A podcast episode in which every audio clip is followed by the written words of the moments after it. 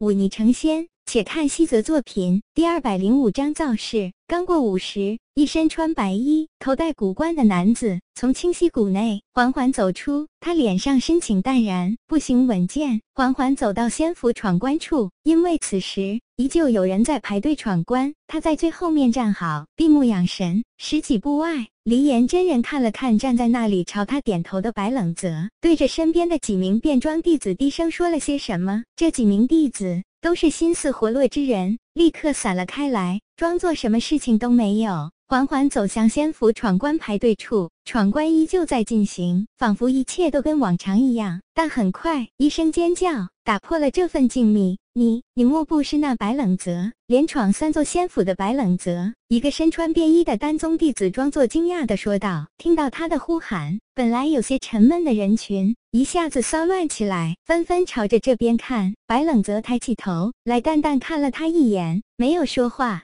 这人好像确实是白冷泽。另一位丹宗弟子说道：“他参加严府闯关的时候，我就在他身后，亲眼看着他轻易过了三关。”人群乱了起来，所有人甚至忘了排队，聚拢在这里看着白冷泽，纷纷议论：他是要继续闯仙府的三关？天呐，他难道真要连闯四座仙府？丹宗弟子继续造势。白冷泽听着这几个丹宗弟子睁着眼睛说瞎话，心里暗暗点头。谁说这清溪谷里？的都是刻板仙人，我看这些弟子对三教九流的手段都蛮上道的嘛。我听说他昨日连闯三座仙府之后，那炼气宗十分不满，怕真的出一个可以连闯四座仙府的人，上了他们脸面，放出话来说什么也不让白冷泽闯过这仙府的三关。此话当真？一位被调动起兴趣的围观者好奇道：“想来是真的吧？”这丹宗弟子想了想，说道：“这样，咱们稍等片刻，看仙府到底给。”他出什么题就知道了。众人附和，那两位做考官的炼气宗弟子自然也听到了他们的讨论，想起上午时青若真人的吩咐，两人都忍不住有些慌乱起来。怎么办，师兄？要按青若真人说的做吗？一位考官脸色紧张地问道。另一位考官面露难色，却终究咬了咬牙，说道：“自然是按青若真人说的做了。一来这些来闯关的不过是些外人，他们说些什么，对咱们并没有什么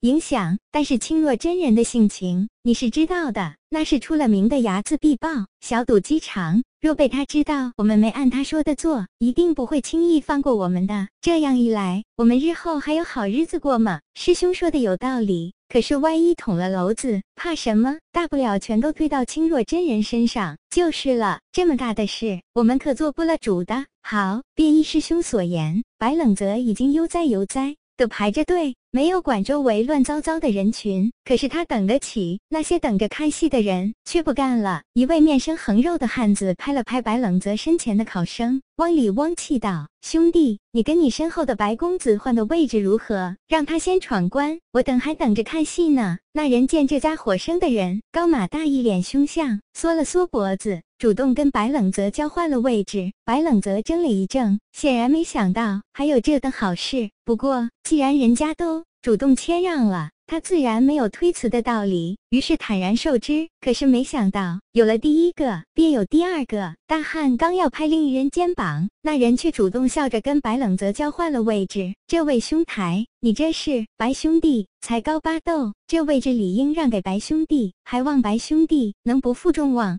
连闯他清溪谷四座仙府。这话说出来，周围的人纷纷附和，连连夸奖这人懂礼节，知进退。于是，白冷泽身前的人纷纷效仿，不多时便来到了队伍最前面。此时，正有一位考生在闯关，且已经过了第一关的灵破隐。他听到周围的人纷纷议论，转头一看，却看到身后站着一位身穿白衣、头戴古冠、满身英气逼人的青年男子。而在这男子身后，却不是排队等待闯关的人，而是密密麻麻的围观者。并不是所有人的心理素质都像白冷泽这么好。那考生身处这种氛围，难免心中慌乱。在第二关真气度中出现了偏差，考官皱了皱眉，客气的宣布他闯关失败。这考生叹息一声，在跟白冷泽擦肩而过的时候，突然听到他开口说道：“你慌乱什么？”这考生一愣。却听白冷泽接着说道：“看得出你灵魄坚实，体内真气也是汹涌澎湃，所以第一关你过得很轻松。”可方才第二关，你却突然慌乱了，这才让真气混乱，不过关，